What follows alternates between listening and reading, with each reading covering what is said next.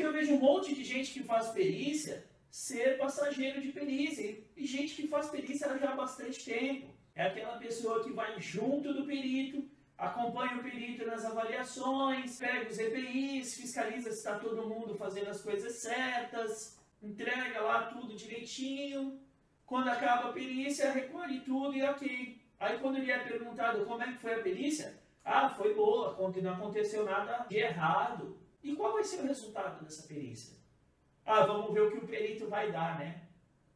Não adianta você ter 30 anos de experiência na área de segurança e não saber prever o resultado de uma perícia. Então muitos não conseguem aproveitar esse mercado por causa disso.